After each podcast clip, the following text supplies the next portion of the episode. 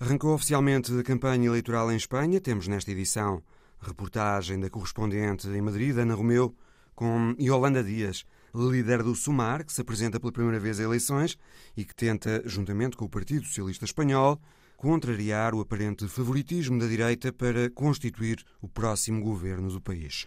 Temos também a análise de Felipe Vasconcelos Romão.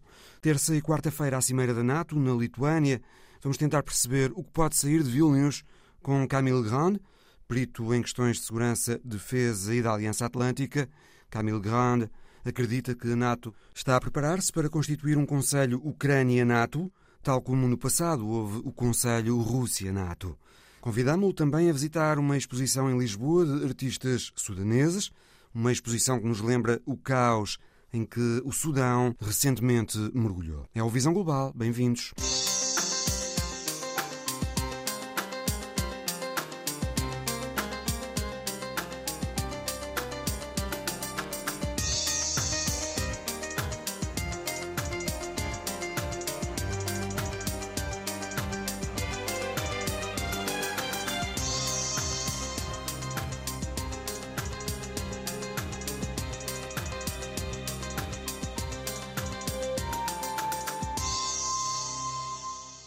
Começou a campanha eleitoral para as eleições gerais espanholas de daqui a duas semanas e a corrida é entre dois blocos. As sondagens vão dando vantagem à direita. O Partido Popular lidera, mas sem maioria absoluta. Precisará do Vox para governar. O Partido Socialista está em segundo nas intenções de voto, mas se vencer também precisará de formar uma coligação para governar, neste caso com os partidos independentistas, que têm apoiado o atual governo de Pedro Sanches, e com o Sumar, que discute, neste momento, com o Vox, o estatuto de terceira força em Espanha, a avaliar pelas intenções de voto. Yolanda Dias é a líder desta nova formação política à esquerda do Partido Socialista Espanhol, o Sumar, que se candidata pela primeira vez em eleições gerais em Espanha. Ela é a atual Ministra do Trabalho e Vice-Presidente do governo de Sanches. Yolanda Dias assinalou o arranque da campanha em Espanha com um encontro com jornalistas, onde esteve a correspondente da Antena 1 em Madrid, Ana Romeu. Yolanda Dias, ministra do Trabalho e também vice-presidente do governo de Pedro Sánchez, candidata-se a estas eleições gerais como líder da plataforma Sumar, uma associação de 15 partidos de esquerda, entre eles o já moribundo Unidas Podemos. O Sumar está à esquerda do Partido Socialista, mas Yolanda Dias recusa rótulos. Sou uma mulher progressista, filha de um combatente antifranquista, militante do Partido Comunista de Espanha, neste caso da Galiza, que, como tantos outros homens e mulheres, contribuíram coletivamente para dar o melhor por este país. É a Espanha da legalidade republicana, a Espanha de Garcia Lorca, de Rafael Alberti e de tantos e tantas homens e mulheres do meu país. O projeto Sumar apresenta-se a estas eleições antecipadas para fazer frente aos avanços da extrema-direita e do PP, que já abdicou das suas linhas vermelhas. De que vão estas eleições? De la vida da gente. Estas eleições são sobre a vida das pessoas. Temos de continuar a aumentar o salário mínimo. É preciso reduzir a jornada de trabalho como temos defendido. Temos de sair do trabalho uma hora mais cedo. Este país tem jornadas de trabalho muito longas e pesadas. Um país que tem jornadas que são muito largas e muito pesadas. Va de que os jovens possam ter futuro. Os jovens têm de poder ter um futuro e devem ter a possibilidade de ter uma atividade, uma formação ou um negócio sem dependerem do nome que têm ou da família de onde vêm. Por isso defendemos que cada jovem, quando atinja a maioridade, possa receber do Estado 20 mil euros para se desenvolver, seja para a formação, seja para uma atividade empresarial bem formativo ou bem empresarial. Vá de liberdade. Queremos liberdade num país em que o Partido Popular acolhe extremistas que estão hoje a censurar peças de teatro e livros, a fazer lembrar os piores tempos do franquismo no meu país. Extremistas que estão a espezinhar os direitos das mulheres e das pessoas LGBTI. O dia 23 de julho tem de ser o dia da liberdade. Os direitos das mulheres, das pessoas LGBTI. Em definitiva, o 23 de julho vai de liberdade. Yolanda Dias representa uma esquerda de consensos. Quando negociou a reforma laboral e a subida do salário mínimo, alcançou vários acordos entre o patronato e os sindicatos. Defende a gestão do governo socialista dos últimos anos. Não cabe nenhuma dúvida de que nós eh, gestionamos melhor que a direita espanhola. Não há nenhuma dúvida de que nós gerimos melhor do que a direita espanhola. É uma evidência. Começámos com uma queda do PIB de 11 pontos por causa da pandemia, do vulcão de La Palma, da guerra na Ucrânia e da crise eh, inflacionária, mas conseguimos baixar a inflação. E hoje somos o país com a inflação mais baixa da Europa. O meu país, que durante a crise financeira anterior chegou a ter uma taxa de desemprego de 56%, quando o Partido Popular estava no governo, e uma taxa média de desemprego com o PP de 26%, ou seja, 6 milhões e 288 mil pessoas no desemprego. Hoje está abaixo da média normal espanhola em termos de desemprego. Mm, ordinário espanhol eh, em termos de paro. O Sumar disputa com o Vox o lugar de terceira força política no Parlamento, essencial para ajudar a formar um futuro governo de coligação. É verdade, é verdade que nós, as forças progressistas, estamos pior do que em 2019 e falo também do Partido Socialista, mas também é verdade que esta semana as coisas mudaram, portanto há ventos de mudança. Mas insisto neste ponto, se não dermos força ao Sumar, não vai haver um governo progressista em Espanha. Não há governo progressista em Espanha. E é disso que tratam estas eleições. Não quem vai ganhar, mas qual a coligação que vai conseguir governar. A coalição de los derechos, de a coligação dos direitos, das liberdades e do progresso, que somos nós e o Partido Socialista, ou a coligação do ódio e do ataque aos direitos das mulheres e das pessoas LGBTI, e uma coligação que combate empresários e trabalhadores. Vejam que o Vox, a primeira coisa que fez no governo de Castilha e León foi suprimir um serviço público fundamental que tinha a ver com o diálogo social. E Holanda Dias não esconde a ambição de querer ser a primeira primeira mulher presidente do governo de Espanha, com as bandeiras do feminismo, trabalho, justiça social e ecologia. A correspondente da Antena 1 em Madrid, Ana Romeu. Felipe Vasconcelos Romão, boa tarde. Nestas declarações de Yolanda Dias, podemos detectar o que serão os motes da campanha da esquerda nas próximas duas semanas, até ao dia 23 de julho, dia da eleição em Espanha? Nomeadamente, uh, a associação da direita ao franquismo e à privação de liberdades? Bem, Yolanda Dias, eh, tal como de resto e apenas nesta questão Santiago Abascal do Vox, tem aqui um desafio de fugir Uh, ao regresso da bipolarização na política espanhola. Uh, ou seja, neste momento a campanha, a pré-campanha, tem decorrido muito dentro de uma lógica de Sánchez contra Feijó. E tanto Yolanda Dias como Santiago Abascal querem demonstrar que não se está a dar um regresso uh, ao bipartidarismo uh, na política espanhola uh, e que continuamos com uma lógica de blocos com dois partidos a dividir cada um dos dois espaços políticos. É uma luta complexa, uma vez que aquilo que assistimos nos últimos anos foi a um regresso dos votos por exemplo, dos cidadãos, da totalidade dos votos dos cidadãos ao Partido Popular, e aquilo que assistimos também numas eleições muito bipolarizadas, é eventualmente a tentação, por exemplo, à direita, de votar no Partido Popular, que parece eh, ter uma dinâmica de vitória uma capacidade de agregação que não tinha na liderança anterior, no período ou na legislatura anterior. E Holanda Dias tem que fazer o mesmo eh, à esquerda. Portanto, tem que demonstrar que é eh, um parceiro do PSOE, e afirma-o nesta entrevista, mas ao mesmo tempo tem que combater por votos com o PSOE e dentro do mesmo espectro, da mesma bolsa de votos, digamos que é o centro-esquerda e a esquerda espanhola. E esse é o grande desafio.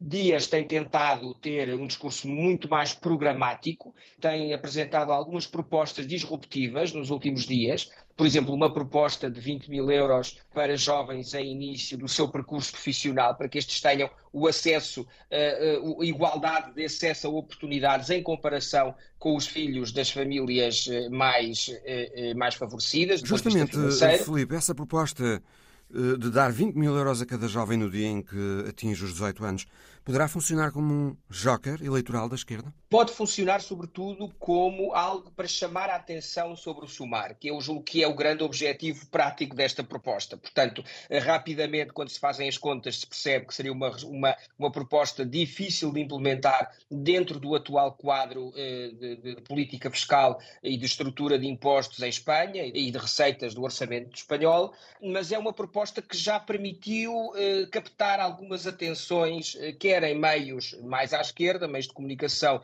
mais alinhados com a esquerda, quer também, nem que seja pela crítica, com meios de comunicação mais à direita. E isso tem um benefício importante, porque acaba por desviar o debate desta tal lógica uh, contra Feijó, Sánchez contra Feijó e os seus acordos com a extrema-direita, e consegue captar a atenção sobre, sobre Yolanda Dias e sobre o sumário. O que é esse o aspecto mais importante do ponto de vista, do ponto de vista da campanha eleitoral. E quais serão, Filipe, os motes eleitorais da direita? Bem, a, direita eh, ficou, de certa forma, uh, houve aqui um, aspecto que causou uma certa disrupção na, na campanha eleitoral que Feijó tinha previsto eh, uma campanha longa, tinha previsto que depois, sobretudo nas horas que seguiram à grande vitória que obteve, juntamente com o Vox, em termos de ganhos de poder, na, nas eleições municipais e autonómicas de maio, pensou ali durante algumas horas que teria seis, sete meses para conseguir gerir o apodrecimento, digamos, de um governo muito desgastado como o de Sánchez e, sobretudo, de um governo cuja coligação com o que era então a Unidas Podemos eh, estava em, em desagregação acelerada. Portanto, nesse sentido, o Feijó teve que alterar a, eh, a lógica e já não tivemos uma campanha longa de seis meses, muito focada eh, no anti-sanchismo, que é um pouco a, a, grande, era o grande trunfo eleitoral com que Feijó considerava conseguir dar seguimento à vitória que obteve nas autonómicas e nas, e nas municipais de de maio. Sendo assim, todo o tema acabou, nas últimas semanas, por se centrar nos pactos entre o Partido Popular e a extrema-direita do Vox. E isto descolocou aquilo que era a campanha prevista do Partido Popular e permitiu um certo crescimento na generalidade das sondagens do PSOE, acompanhado por uma manutenção eh, do somar nos 12, 13%.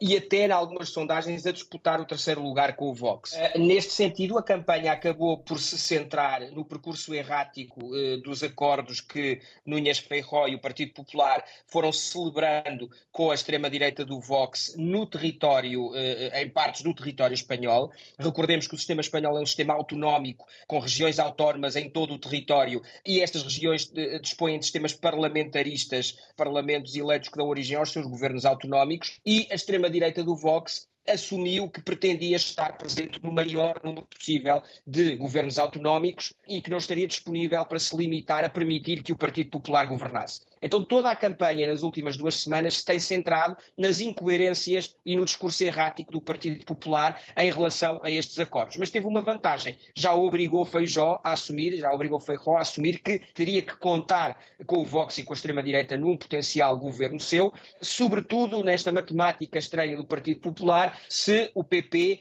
Uh, eh, não tiver mais deputados do que a soma dos partidos de esquerda. Porque há aqui duas possibilidades ou os votos do Vox, os deputados do Vox, serem necessários apenas numa lógica de abstenção para permitir que o nome de Feijó seja eleito no Parlamento Presidente do Governo, ou ser necessário a participação ativa do Vox, ou seja, os seus votos terem que ser positivos, os votos do Vox terem que ser positivos para que Feijó possa ser presidente do governo. Portanto, na prática, Feijó mexeu-se da sua posição, da posição esfíngica que tinha até às eleições de maio e hoje já assume a inevitabilidade de poder ter que contar com a extrema-direita no seu governo. Nesta altura, as sondagens dão vantagem ao PP, com a volta de 35% das intenções de voto contra cerca de 29% do PSOE, e uma disputa renhida pelo estatuto de terceira força, com o Vox e o Sumar a terem uh, cerca de 13%, nesta altura com uma ligeira vantagem para o Vox.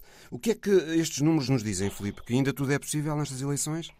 A vitória pode cair para Bem, a esquerda ou para a direita? Eu julgo que há aqui dois ou três aspectos a ter em conta. Em primeiro lugar, tradicionalmente a direita mobiliza-se mais nas eleições. Ou seja, parece haver, quando olhamos para as eleições eh, legislativas em Espanha, desde, desde que regressaram em 1977, desde o regresso da democracia à Espanha, constatamos que quando a esquerda se mobiliza, quando há uma maior participação eleitoral, ela deve-se a uma maior mobilização da esquerda. Quando há menos participação eleitoral, detecta-se que a esquerda está menos mobilizada. Pelo que, eh, caso haja uma abstenção acima do previsto, e temos que ter em conta o dia em que são, vão ser celebradas estas eleições, eleições, no final de julho, período em que os espanhóis, tal como os portugueses, costumam estar em férias e muitos deles deslocados em zonas uh, fora das suas, das suas residências e dos seus locais de voto.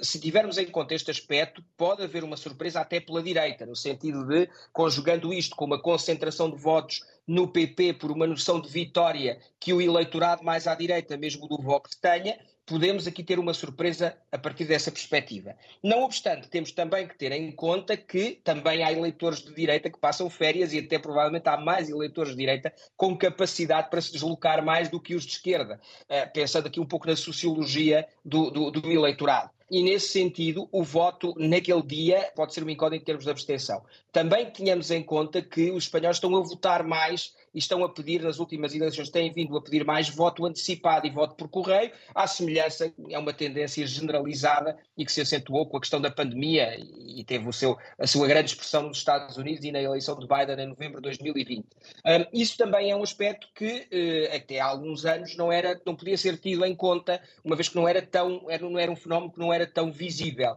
Por isso, eh, eu diria que neste momento há uma probabilidade considerável de virmos a ter uma maioria de direita e de extrema-direita no Parlamento espanhol, mas obviamente há aqui alguns fatores, nomeadamente este protagonismo que Sánchez tem tido durante a campanha eleitoral, eh, acudindo a todos os meios de comunicação em que possa participar, a questão do debate de amanhã, segunda-feira, eh, estes vários aspectos podem evidentemente inverter a tendência ou podem confirmar que estas pequenas alterações que temos notado nas últimas duas semanas constituem uma inversão de tendência eh, eh, e que no caso seria eh, representaria um maior, uma maior probabilidade de empate entre os dois blocos. Depois há também que ter em conta os, os movimentos nacionalistas e regionalistas em Espanha, nomeadamente na Catalunha e no País Vasco, sendo de prever que nenhum partido nacionalista basco, seja da extrema esquerda do Bildo, seja do centro, como o Partido Nacionalista Basco, ou uh, a esquerda republicana da Catalunha, ou uh, o antigo uh, o nacionalismo de centro-direita dos Juntos pela Catalunha,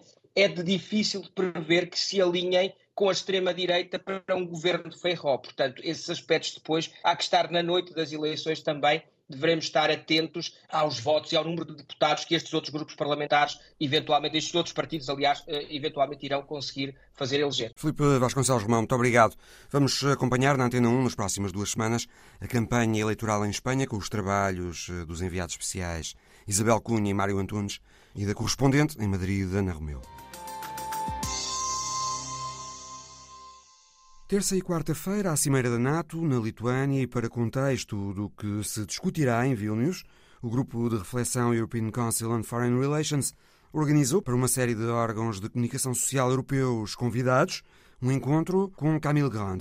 Camille Grand é o especialista do European Council on Foreign Relations sobre defesa e segurança na Europa.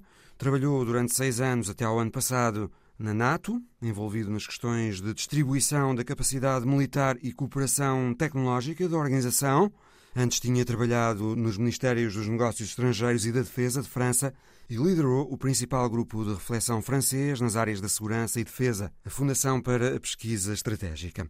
Camille Grand elencou os temas que vão dominar esta cimeira, a começar pela adesão da Suécia à NATO, Falta o acordo da Turquia e da Hungria para que essa adesão possa acontecer. Na última semana houve uma reunião em que terão sido dados passos favoráveis a que essa adesão possa finalmente acontecer, mas o assunto ainda não está encerrado.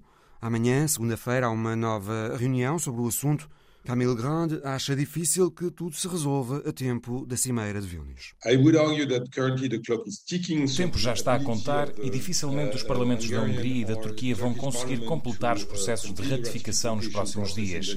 Portanto, aquilo a que vou estar atento é perceber se vai haver uma declaração política significativa em termos de concluir o processo. There is a, a significant political um, statement to the, the effect of, of moving Uh, uh, Tem de haver uh, alguma coisa no comunicado final da Cimeira que indique que existe o compromisso de concluir o processo de ratificação numa certa data, por exemplo, até ao final do ano, com ou sem condições. E isto representa mais do que apenas uma mensagem política para a Suécia. Será também uma mensagem de unidade política na aliança e uma mensagem muito importante do ponto de vista militar quando olhamos para toda aquela região, do Báltico até ao extremo norte.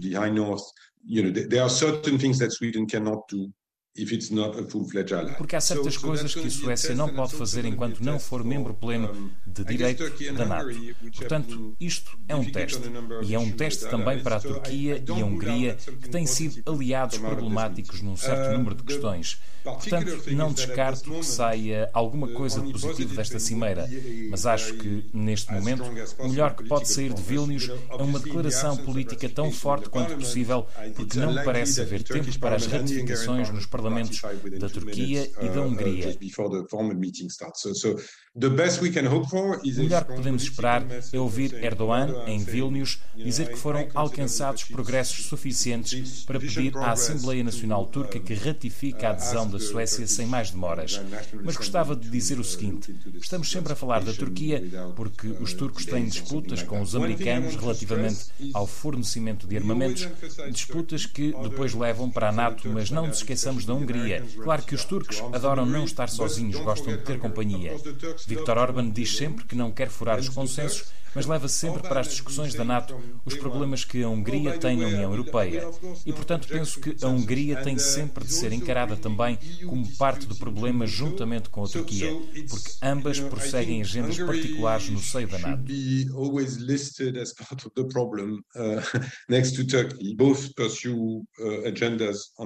Outra grande questão em Vilnius será as garantias de segurança que serão dadas à Ucrânia Camille Grande acredita que sairá da Cimeira de Vilnius uma proposta de criação de um Conselho Ucrânia-NATO, tal como já houve no passado um Conselho Rússia-NATO. I think the bottom line is that the Ukrainian wants, wants, want something better, if I may put it in a, that is neither Bucharest nor Budapest. A conclusão é que os ucranianos querem alguma coisa melhor que Bucareste e Budapeste. Na Cimeira da NATO de Bucareste, em 2008, houve a decisão de acolher a Ucrânia em princípio, mas nada foi feito na prática.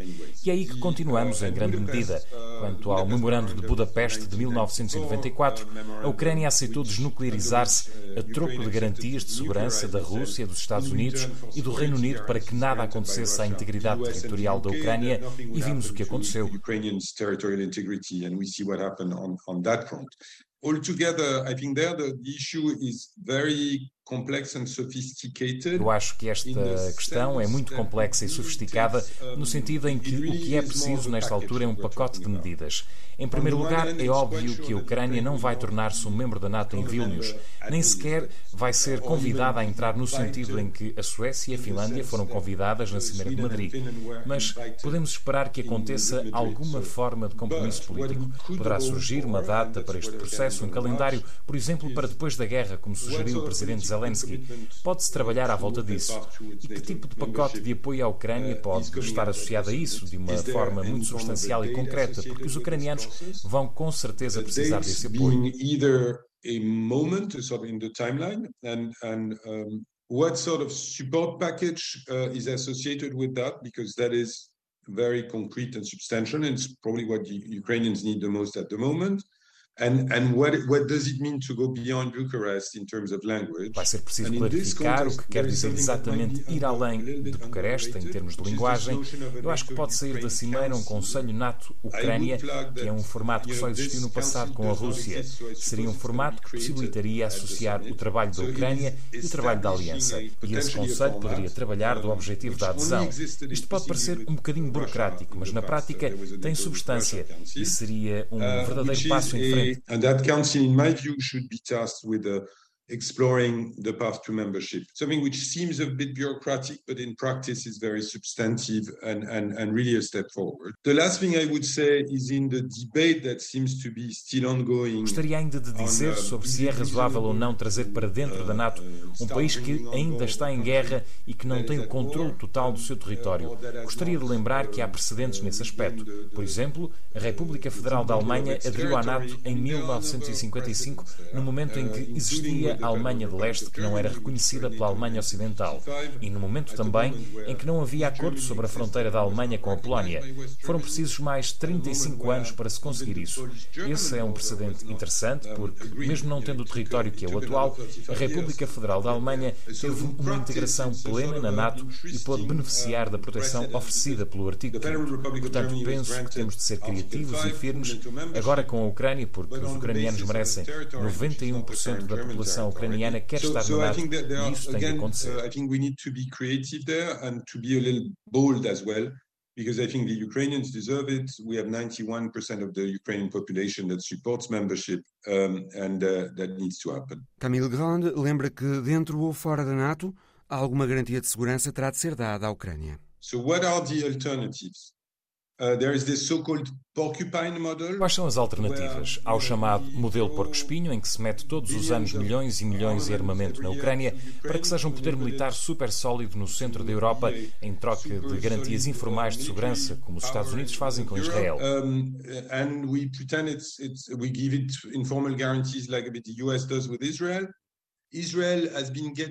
Todos os anos, desde há 50 anos, Israel tem recebido entre 3 e 5 mil milhões de dólares de assistência militar dos Estados Unidos.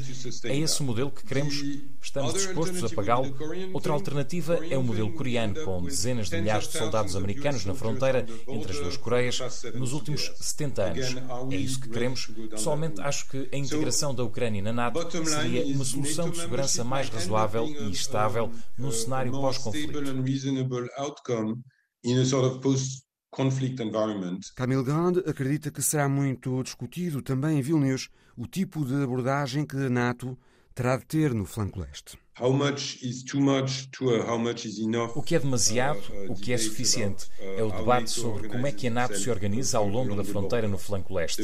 Durante muitos anos, em particular a partir de 2014, quando pensávamos em deslocar tropas, a questão era sempre como não hostilizar a Rússia, como é que vamos permanecer dentro de certos parâmetros. Uh, how do we remain within certain parameters? Now the issue is what is a credible forward presence. Agora a questão é outra. O que é uma presença militar credível? O que é uma presença credível em termos de assegurar a defesa? O ministro alemão da Defesa, Boris Pistorius, disse que a Alemanha vai ter uma força militar estacionada na Lituânia, o que curiosamente não é feito por mais nenhum país com tropas no flanco leste. A presença americana na Polónia, a presença britânica na Estónia ou a presença francesa na Roménia, nenhuma delas envolve brigadas estacionadas de forma permanente. Implica, sim, a capacidade de fazer evoluir rapidamente essa presença para uma brigada em caso de necessidade.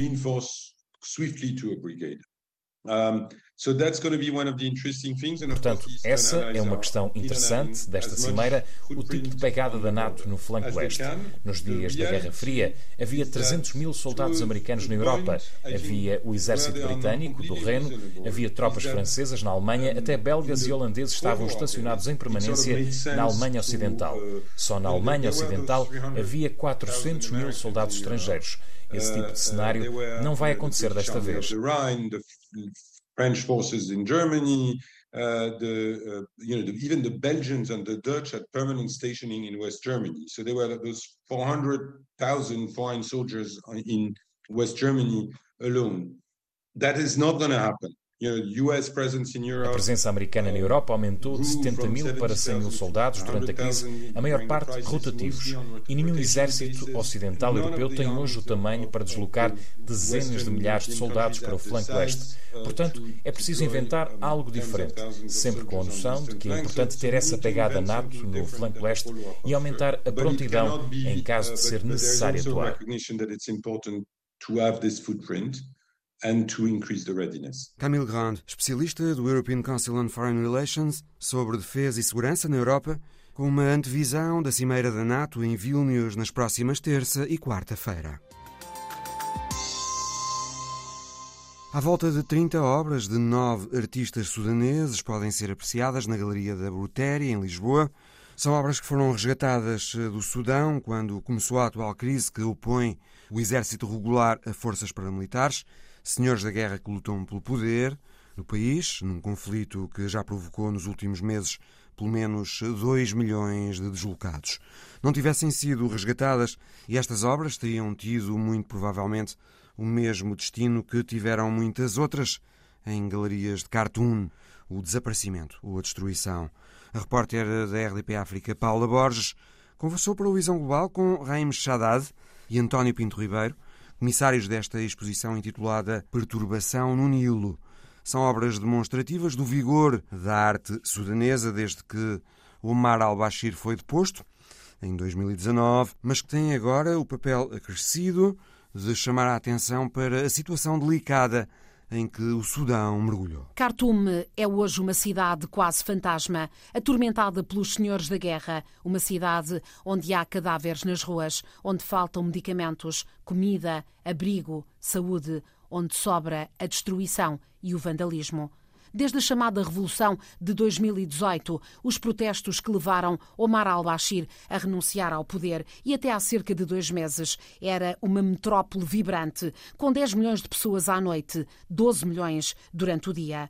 É essa Khartoum, ainda de paz, mesmo que trêmula, que Raim Shaddad, dono da Downtown Gallery, uma das várias que existiam no mesmo bairro, começa por recordar. So Khartoum went through like a, a very very strong transformation in 2019. Khartoum passou por uma transformação uh, muito grande em 2019, depois da revolução. A revolução permitiu que muita gente encontrasse a sua própria uh, voz uh, e fez com que as pessoas sentissem que as suas vozes e as suas opiniões contam, política e socialmente. Aconteceu isso depois da revolução, uma explosão de opiniões, de expressões, muita gente a querer exprimir-se através das artes, da pintura, da música e até da literatura.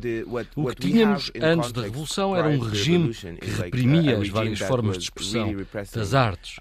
Quando esse regime foi deposto, uh, passou a haver mais liberdade de expressão e as pessoas passaram a experimentar muita coisa, o que permitiu um desenvolvimento das artes. Passámos a ter um caminho, por assim dizer.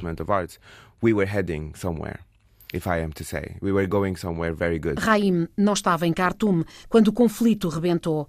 As obras, estas, tinham saído horas antes, são de artistas de três gerações e provam o momento florescente que se vivia, apesar da sombra do conflito estar sempre por perto. Ali, como noutras paragens, a arte desempenhava um papel e agora, mesmo longe, mesmo noutro contexto, pode despertar para o drama. Na verdade, a arte pode resolver muitos problemas, porque a arte apropria-se da política e facilita a relação com a política. Humaniza as experiências. E há uma diferença enorme entre ler alguma coisa, uma notícia, por exemplo, que diz que 10 pessoas ficaram feridas por causa disto ou daquilo, e ver um vídeo que mostra como é que essas 10 pessoas ficaram feridas naquelas circunstâncias em concreto. A arte tem esse efeito. Humaniza as coisas. Raim Shaddad galerista sudanês, e António Pinto Ribeiro, obra feita na divulgação da arte contemporânea africana em Portugal e no mundo. São os dois curadores desta exposição, Disturbance in the Nile. António Pinto Ribeiro conta como tudo começou e com quem. Então vamos uh, voltar uns anos atrás, a 2018. Nós temos em comum o Pedro Matos, que, eh, como sabe, é funcionário de uma agência da ONU para os refugiados que vivia à época em, em Khartoum e é uma pessoa particularmente interessada nas questões de natureza artística e que me falava recorrentemente da produção artística em Khartoum. Eu conheço relativamente bem a, a produção na Etiópia e, e, no Egito, mas sobre Khartoum, sobre Khartoum e sobre o Sudão, confesso que não tinha uma ideia tão rica da produção que, como o Raim disse, acontece muito depois da Revolução de 2018, não é? E, portanto, à medida que ele me ia falando de, das obras e da cena artística que, de alguma forma, impulsionou toda a vida em Khartoum, não só das galerias que abriram, da produção artística, mas dos clubes de música, de projeções de, de cinema, enfim, de verdadeiramente uma cena artística urbana, numa cidade que é particularmente complexa, não só pela grandeza, 12 milhões de pessoas durante o dia, como diz o Raim, mas também porque é um local de passagem de muitas pessoas. Eh, na verdade, está ali no meio de um conjunto de seis países eh, que é, que é, que é sistematicamente atravessado por migrações em, em, em vários sentidos. E isso, naturalmente, que traz uma informação de, dessas pessoas, das várias práticas artísticas, culturais, agrícolas até, que existem ali. Na verdade, apesar de ser um país árabe, só uh, eh, 60% da população é, que é muçulmana. E há cerca de 500 tribos uh, no Sudão. Portanto, isto diz-nos imenso da diversidade uh, multicultural da região e, e particularmente em Khartoum. Acresce um fenómeno particularmente interessante e relativamente único, que é, nos anos 50, em Khartoum, foi criada uma escola de belas artes e que foi determinante para que as várias gerações de artistas visuais ali fizessem a sua formação e, de alguma forma, foi sempre um ponto de referência para a criação artística em Khartoum. Um, essa escola, até ao início da guerra, continuava uh, forte, enérgica. E tinha outro aspecto muito interessante, é que a maior parte das pessoas que estudavam, dos estudantes, muitos deles depois uh, partiam para experiências mais ou menos curtas, mais ou menos longas, em países europeus e africanos, e, portanto, na aquisição de outro tipo de linguagens, gramáticas, uh, técnicas, por aí fora.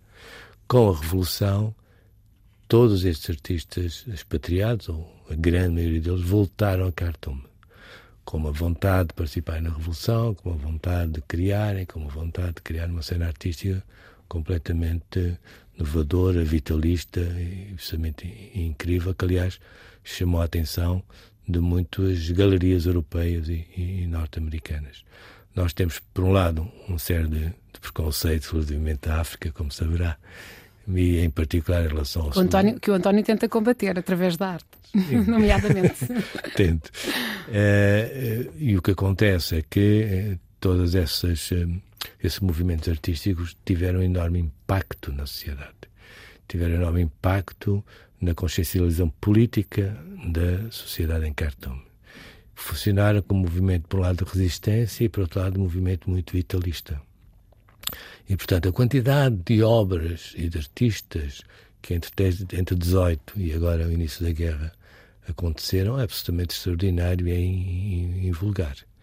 Ora, uh, uh, começamos a, a, conversar sobre a hipótese, muito antes da guerra ainda, sobre a hipótese de fazer uma exposição em Lisboa. E, portanto, uh, eu e Raim constituímos-nos como os curadores da exposição. Foi um trabalho absolutamente fascinante, não é? de troca de informações, de contacto, da seleção das obras, do, digamos, do manifesto programático da exposição.